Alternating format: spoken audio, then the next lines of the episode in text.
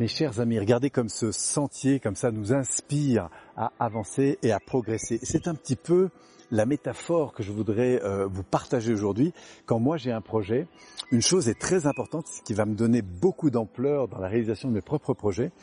eh bien c'est d'apprendre à élaguer tout ce qui n'est pas en lien avec la qualité de ce projet. Et pour ça, c'est un peu comme ce sentier, vous voyez, il y a des pierres, il y a des pavés, il y a des roches, et au fond, il y a cet édifice auquel j'aspire, qui lui est constitué, évidemment, euh, c'est un événement, hein, c'est un événement que je pourrais avoir pour 4 mois, 5 mois, 6 mois, par exemple, à la fin de l'année.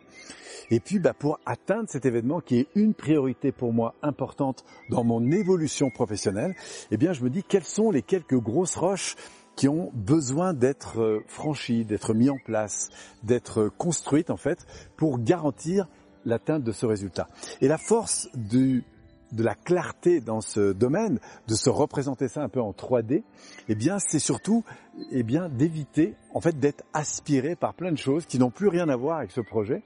et qui va faire que du coup ce projet va un petit peu disparaître parce que je tourne et papillonne un petit peu à travers tout ce qui est autour. Et donc ce, chemin de vie là, vous voyez, c'est vraiment une, une prise de conscience importante, une représentation qu'on peut se construire dans la vie, que ce soit par rapport euh, eh bien à son couple par exemple, qu'est-ce que j'ai envie de forger, de mettre en place, de faire grandir dans mon couple, dans ma famille, dans mes relations avec mes enfants, que ce soit dans mon domaine professionnel par exemple, quel est le projet phare que j'ai pour les trois mois ou les six mois qui viennent, et puis surtout qu'est-ce que j'ai à mettre en place et surtout qu'est-ce que j'ai à éliminer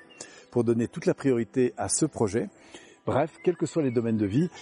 suivre sa ligne de course, c'est gagner en puissance, en clarté et par conséquent en chance de réussite et surtout en plaisir d'avancer vers ce à quoi vous aspirez d'abord. Donc c'est toujours une affaire de priorité.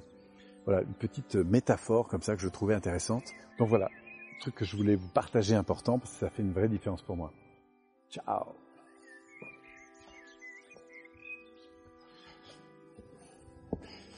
Yeah!